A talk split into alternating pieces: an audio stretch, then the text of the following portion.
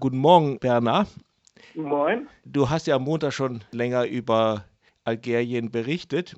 Nun gibt es aber Neues, wie eigentlich zu erwarten war, aber damals noch nicht geschehen, ist der Staatspräsident Abdelaziz Bouteflika nun doch recht rasch zurückgetreten.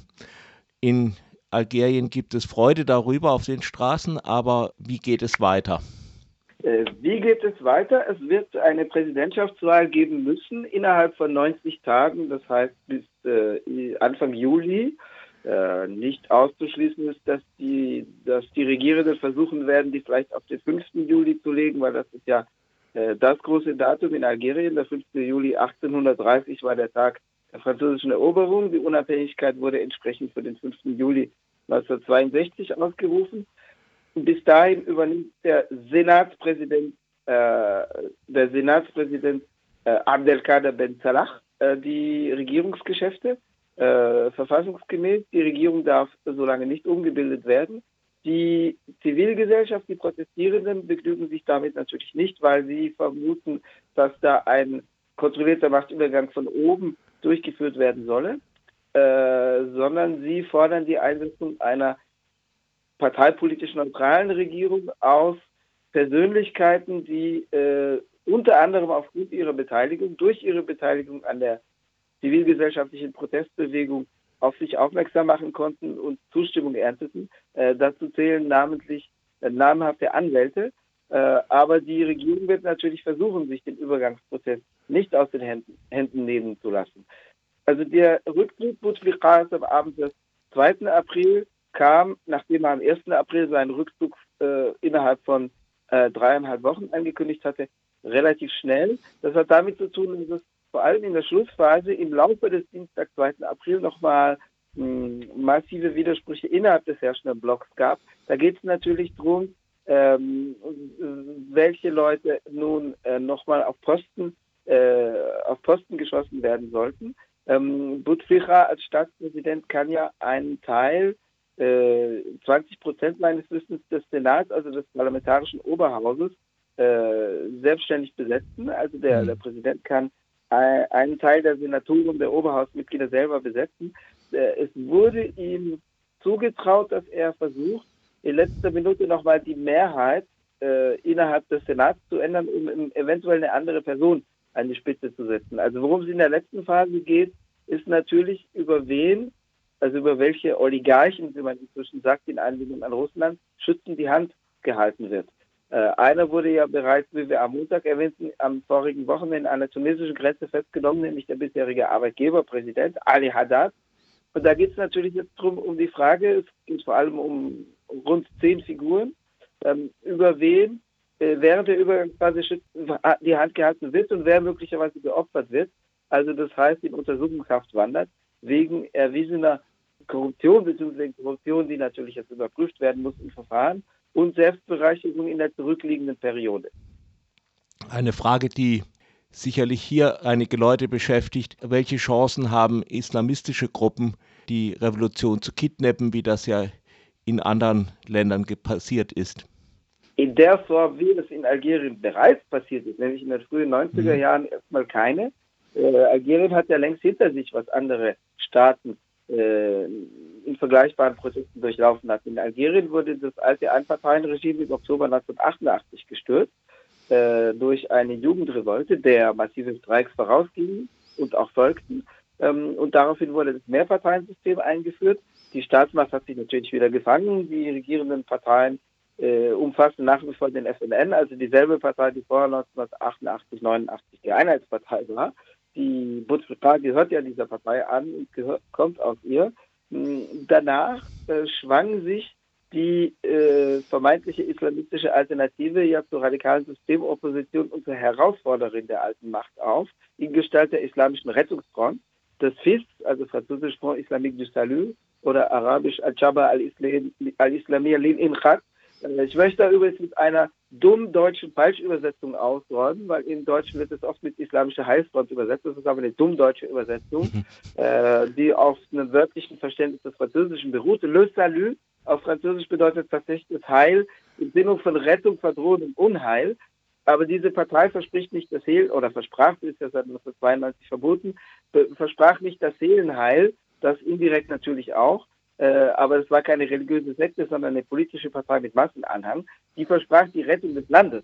Es war ein hm. politisches Programm. Allerdings hatte diese Partei zum Teil faschistische Züge. Also die Partei war heterogen zusammengesetzt. Es war eine Front, wie ihr Name schon ausdrückt, das heißt eine Sammelpartei.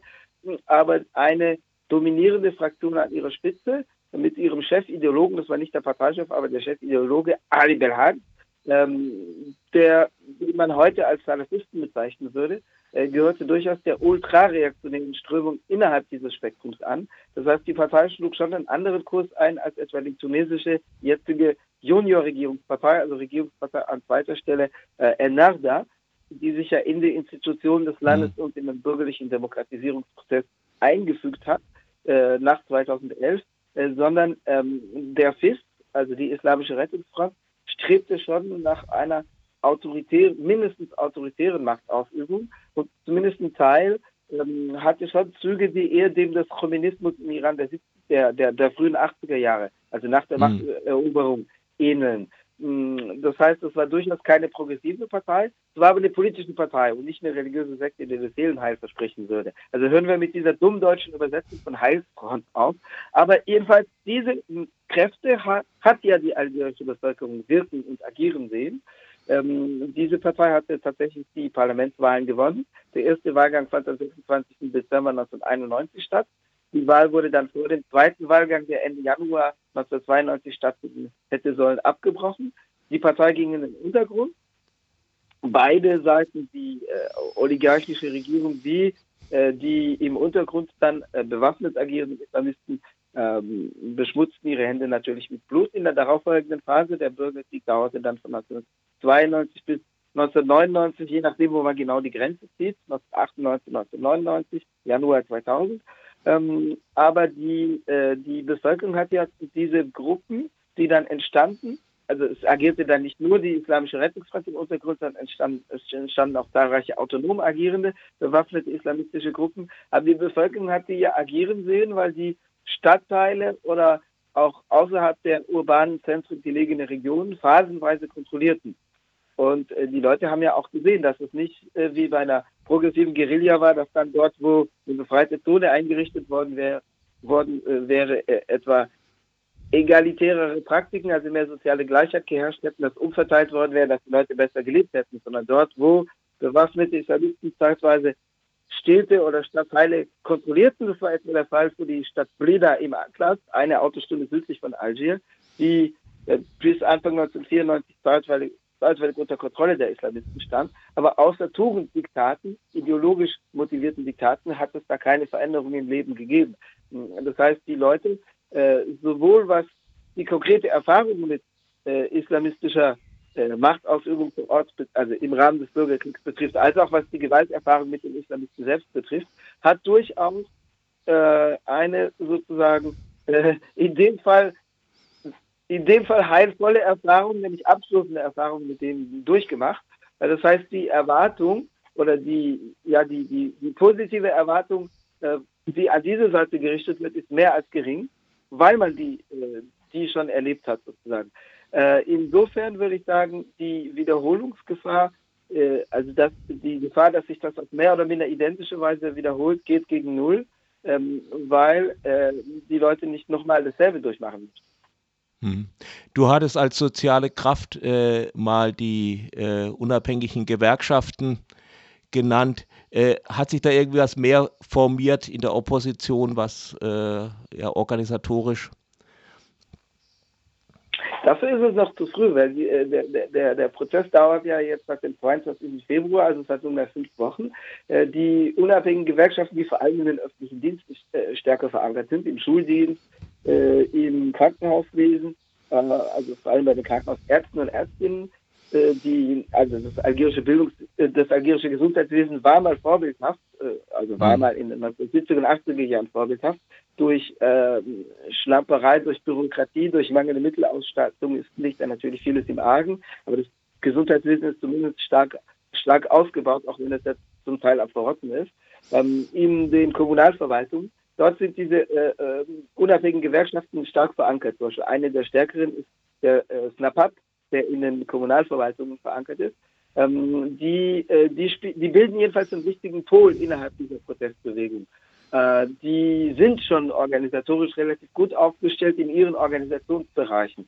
Ähm, die sind auf jeden Fall wichtig für das, was zum Beispiel das Terminfestsetzen betrifft und zu sagen, da an dem Tag treffen wir uns an, an, an der Straßenkreuzung und äh, bauen sozusagen unsere Protestzelte auf. Der Gestalt, dass sie jetzt den, den Umbau, den, den Übergangsprozess dominieren würden, äh, in der Lage sind sie derzeit nicht.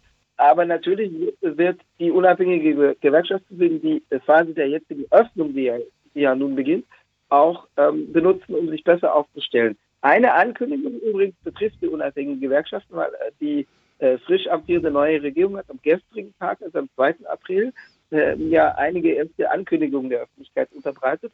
Dazu gehört äh, die Überprüfung, also im Sinne der leichteren Zulassung, die Überprüfung der Zulassungsverfahren für neue politische Parteien und für neue äh, Gewerkschaften. Äh, das war ja ein Mittel für die äh, bisher Regierenden, äh, einen Filter zu platzieren und neu gegründete Parteien, der frühere Premierminister Ali Benchli, der in die Opposition, der also Premierminister 2000 bis 2003 war, der jetzt in der Opposition ist, hat ja zum Beispiel versucht, 2013, 2015, pardon, eine Partei zu gründen, die Avantgarde der Freiheitsrechte, ein etwas pathetischer Name, ähm, die aber offiziell nie zugelassen wurde. Das heißt, es gab äh, quasi den Filter, weil um einen Saal anzumieten oder um eine legale Aktivität auszuüben, braucht man diesen Zulassungsbescheid. Und äh, das war ja ein Filter, um un, un, un, unliebsame Kräfte nicht äh, zur legalen Aktivität zuzulassen. Das betraf auch oft äh, Syndica Autonom, also unabhängige Gewerkschaften in vielen Bereichen, vor allem in der Privatwirtschaft war es schwierig für die äh, organisatorisch äh, einen Fuß auf den Boden zu bekommen. Und eine der Ankündigungen der Regierung ist, neben transparenteren Verfahren im öffentlichen Dienst, also Einstellungsverfahren im öffentlichen Dienst, eine der Ankündigungen betrifft äh, die leichtere Zulassung oder die transparentere Zulassung von Parteien, Gewerkschaften, auch NGOs äh, oder jedenfalls Nichtregierungsorganisationen, also Association, sagt man im Französischen. Das heißt, das könnte den unabhängigen Gewerkschaften neben anderen auch zugutekommen.